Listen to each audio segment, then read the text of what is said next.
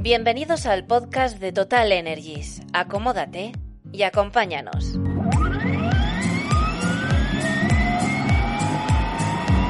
La energía se reinventa. Total es ahora Total Energies.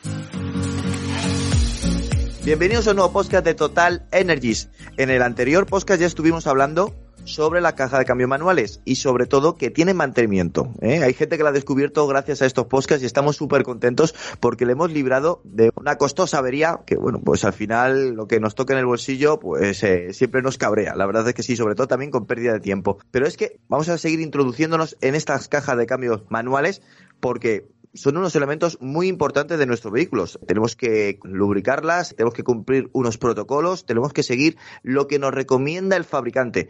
Por eso mismo hay gente que se piensa que cualquier aceite vale. Ya de por sí, si ya nos has escuchado anteriormente los podcasts de Total Energy, ya saben que no, pero es que la caja de cambios manuales pasa exactamente lo mismo, Fernando. Absolutamente. En las cajas de cambios manuales ya sabemos que también hemos aprendido junto con Carlos Belvis, que es quien nos acompaña hoy también. ¿Cómo estás, Carlos? Muy bien. ¿Y vosotros? Bueno, pues eh, deseando escucharte a Carlos Belvis, ya sabéis, del servicio técnico de Total Energies. Hoy vamos a hablar del aceite de las cajas de cambio manuales. Y queríamos saber, Carlos, para empezar, ¿hay distintos tipos de aceite para las eh, transmisiones manuales? Pues tal y como sucede en los, en los motores, tenemos diferentes SAE o viscosidades que estamos utilizando en las cajas de cambio manuales. Eh, cuando estamos hablando de coches muy actuales, estamos hablando de los 75W. Eso es el caso de todo el grupo PSA, Renault, BMW y otros, donde se está utilizando el 75W, entre otras razones, por el tema del ahorro de combustible. El ahorro de combustible tiene que ser en todo el tren de potencia, es decir, motor, caja de cambios, diferenciales, todos aquellos elementos que tenemos hasta llegar a las ruedas. Y es el caso de las cajas manuales, lo que se ve también es que bajando las viscosidades a un 75W conseguimos ahorros de combustible que ayudan a cumplir las normas Euro 6, la última de las versiones que, tenemos ahora mismo en el mercado, la 6D, y con eso estamos, eh, el fabricante está cumpliendo las, las emisiones, el máximo de emisiones que tiene por kilómetro indicadas para su nivel de calidad. Si hablamos de coches un poco más viejos, estaríamos hablando de los 80 W90 en Europa. Los 80 W90 son más viscosos, tienen un menor ahorro de combustible en ese aspecto, pero han sido del resultado adecuado para separar, que es, es lo que se busca con estas viscosidades, separar las superficies de los dientes de los engranajes. Y si nos vamos todavía más al pasado, en algunas cajas de cambio se han montado también aceites minerales 1540 de, de motor. Eh, daban, daban los buenos resultados porque esas cargas no estaban sometidas a altas presiones. Y luego tenemos también el otro producto que es el 75W85, que es el que se está utilizando en Asia sobre todo, es el caso de Kia, Hyundai, Nissan, Mitsubishi y otros, por el tema de qué necesidades tiene esa caja de viscosidad. Entonces, con esos tipos de productos podemos completarlo. Pero si te hablamos también de cajas manuales en camiones, ahí estaríamos hablando también de los 80W90 y los 75W90. Productos que permiten que esas altas cargas que se producen en el camión comparadas con las de un coche, pues puedan ser superadas simplemente por viscosidad en estos casos. Y luego tenemos también en muchas cajas de furgonetas y algún camión, cajas manuales que llevan 75W80 e incluso las, las automatizadas que también lo llevan. No es solo las AE. Hay que hablar también de la parte de la protección de los engranajes que se hace siempre con aditivos a extrema presión. La norma generalizada en el mercado es la API GL4. Eh, API es el Instituto Americano de Petróleo y GL lo único que significa es lubricante de engranajes. Esta norma es la que va dirigida hacia las cajas, mientras que cuando hablamos de API GL5 se iría a los diferenciales, es decir, dos tipos de productos con diferentes concentraciones de aditivos a extrema presión. En diferenciales donde hay más carga, pues llevaríamos una API GL5. La diferencia entre las dos normas es simplemente esa aditivación que es inferior en el caso de las cajas con respecto a los diferenciales. Normalmente en los diferenciales no vamos a utilizar las mismas SAES que estamos utilizando en las cajas de cambio manuales. Ahí serían pues un 80-140, 80-90, 75-90, 80-140, 75-140, o sea, productos mucho más viscosos en esos aspectos. Por tanto, la diferenciación estaría, en por un lado, en la SAE que estamos utilizando y por otra en los aditivos extrema presión que estamos utilizando. De todas estas nomenclaturas que, nos has regalado, la verdad es que entre la nomenclatura SAE y, API, me ha surgido la duda, porque es que, ¿cuál es la más utilizada? Porque te he escuchado que, algunas la recomiendan algunos fabricantes, otras van también pues dependiendo también eh, la normativa, otras se utilizan directamente por en diferenciales pero no en caja de cambios. Claro, ahora tengo la duda, ¿cuál es la que más se utiliza? En las cajas de cambio la más utilizada, si hablamos de manuales, las manuales automatizadas y las de doble embrague, suele ser el 75W, la más utilizada. Y luego estaría la 7580 que es la que se, ha estado utilizando desde hace cinco años o más, siempre referido al pasado, esa era la más recomendada para las cajas de cambio. En el caso de los mm, camiones, sería la 75W80 con normas especiales para camiones y también para autobuses, y luego pues un 80-90 para vehículos todavía más viejos en el caso de camiones. Ya te digo, mercado actual hay 75W, 7580 para coches y furgonetas y para camiones estaríamos hablando ya de 8090 y 75W80. Después de todos estos eh, tipos de aceite, viscosidades, vamos a, preguntarte, Carlos, ¿cómo sé qué aceite exactamente debo utilizar en la caja de cambios de, de mi coche? La gran pregunta, Carlos, sé que te lo ponemos difícil, pero hay mucha gente que nos estará escuchando ahora en los podcasts de Total Energies y se lo estará preguntando. Ya, pero la respuesta es la de siempre. Hay que ir al libro de mantenimiento. El manual es la, es la Biblia. Y no lo digo en plan broma, sino es completamente serio. Porque cada caja de cambios, mm, nosotros hablamos de cajas de cambios, de filtros de partículas en plan muy general. Pero resulta que dentro de las cajas de cambio de los FAB hay numerosos fabricantes y cada uno con su tecnología. Por eso el irnos al libro de mantenimiento, donde el fabricante nos va a indicar cuál es la SAE y la norma API a utilizar, es importantísimo. La norma SAE te puede variar 75, 80, 80, 90, pero lo que no te va a variar es el API GL4. Eso es esencial para todos los fabricantes de coches y es la, norma básica para proteger la caja de cambios. Evidentemente, luego pueden existir también normas de fabricantes, pero la básica es el API GL4 con la SAE que nos indique el fabricante.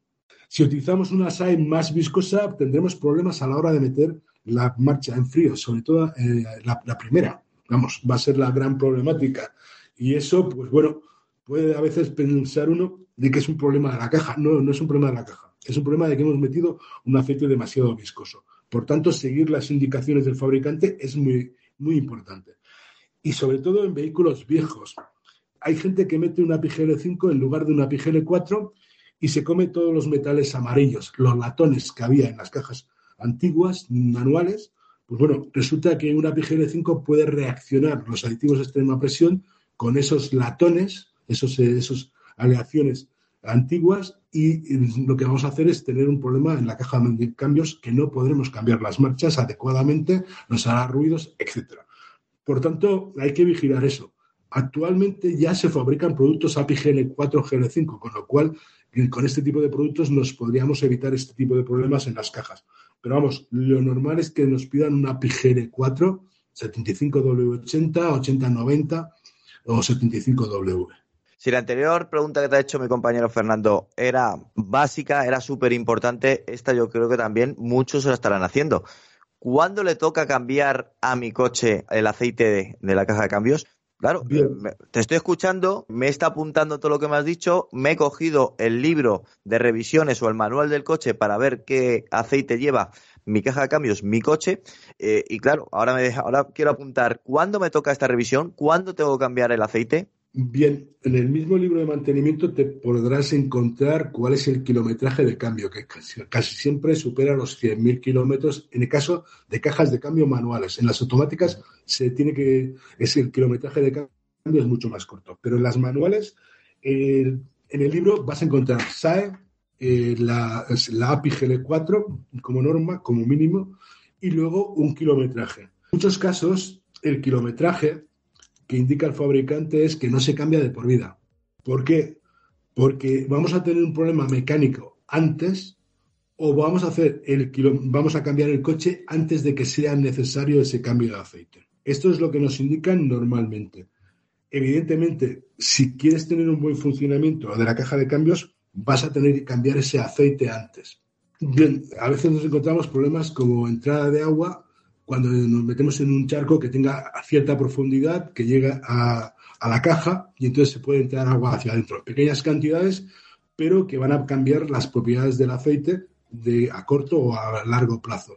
Otras posibilidades es que se oxide el aceite por los kilometrajes que llevamos y entonces lo que vamos a sentir normalmente es que nos cuesta meter la marcha o algún tipo de ruido en la caja de cambios. Esto es, son, digamos, las cosas más normales. Hay otros problemas que pueden suceder, que es que eh, tengamos una avería en la caja que uno de los sincronizadores por algún tema tenga un desgaste importante, nos cueste meter la marcha, entonces se produce en lo que llamamos el rascar, la rascada al meter la marcha. En esos casos, pues bueno, se han de cambiar el aceite cuando se hace la reparación. Pero vamos, no suelen ser estos casos demasiados. Si alguien desmonta una caja en algún momento, pues sí se debería cambiar el aceite. Primero porque cuando estamos desmontando la caja, lo que vamos a hacer es que parte de la suciedad entre hacia el aceite, tengamos ahí metales, cuando hacemos la reparación de algún muelle o algún otro elemento, pues se suelte algo de metal. Y eso, pues evidentemente solo puede ser arrastrado, sacado de la caja mediante ese cambio. Pero vamos, estos son muy pocos casos donde se produce. Si hablamos de camiones y autobuses, yo siempre meto esto de los camiones y autobuses porque ahí sí que hay un kilometraje obligatorio. Puede ser por kilómetros, por horas de trabajo o por años. El fabricante te va a dar esos cambios en función de las condiciones de trabajo que tenga esa maquinaria. Y para poneros un ejemplo de lo que es una caja de cambios en un camión. Una caja AS Tronic 12 AS 1630, este es el modelo de ZF, es muy utilizado siempre en camiones de largas rutas y autocares, incluso en algunas cajas de cambio de furgonetas y la recomendación máxima del fabricante son 360.000 kilómetros o tres años, siempre que cumpla las condiciones de un servicio, digamos, no severo. Si es severo, nos lo va a bajar como mínimo unos 120.000 kilómetros, es decir, cambio a los 240.000 kilómetros. Esto en un coche, evidentemente, no llegamos a esos kilometrajes por el hecho de que tenemos menos aceite que una caja de un camión, pero también serían necesarios esos cambios a los 100.000, 150.000 kilómetros para obtener las mejores prestaciones de la caja, que no solo son el mantener esa caja durante mucho tiempo en funcionamiento, sino también reducir el consumo de carburante, que es otro de los grandes objetivos que tienen ahora los fabricantes cuando hablamos de las cajas de cambio. Da, miedo escuchar a Carlos cuando habla de cuando rasca, cuando rasca, decía esa, esa expresión que todos hemos oído alguna vez en alguna caja de cambios y duele, ¿no? Duele ver cómo están ahí friccionando. Duele en el alma, efectivamente. Sí. Bueno, pues ya sabéis que cuando llega la hora de cambiar el aceite de la caja de cambios es una operación que no debemos nunca retrasar y también conviene hacerla bien para asegurarnos de que la caja de cambios pues no sufrirá ninguna avería a, posteriori. Pero sobre estos cambios de aceite en las cajas de cambio manuales vamos a hablar en el próximo programa, así que muchas gracias por este ratito enseñándonos eh, cosas tan interesantes. Carlos Belvis del Servicio Técnico de Total Energies. Gracias a vosotros y como siempre a vuestra disposición. No te pierdas el próximo episodio de los podcasts Total Energies. Más información en www.services.totalenergies.es. La energía se reinventa. Total es ahora Total Energies.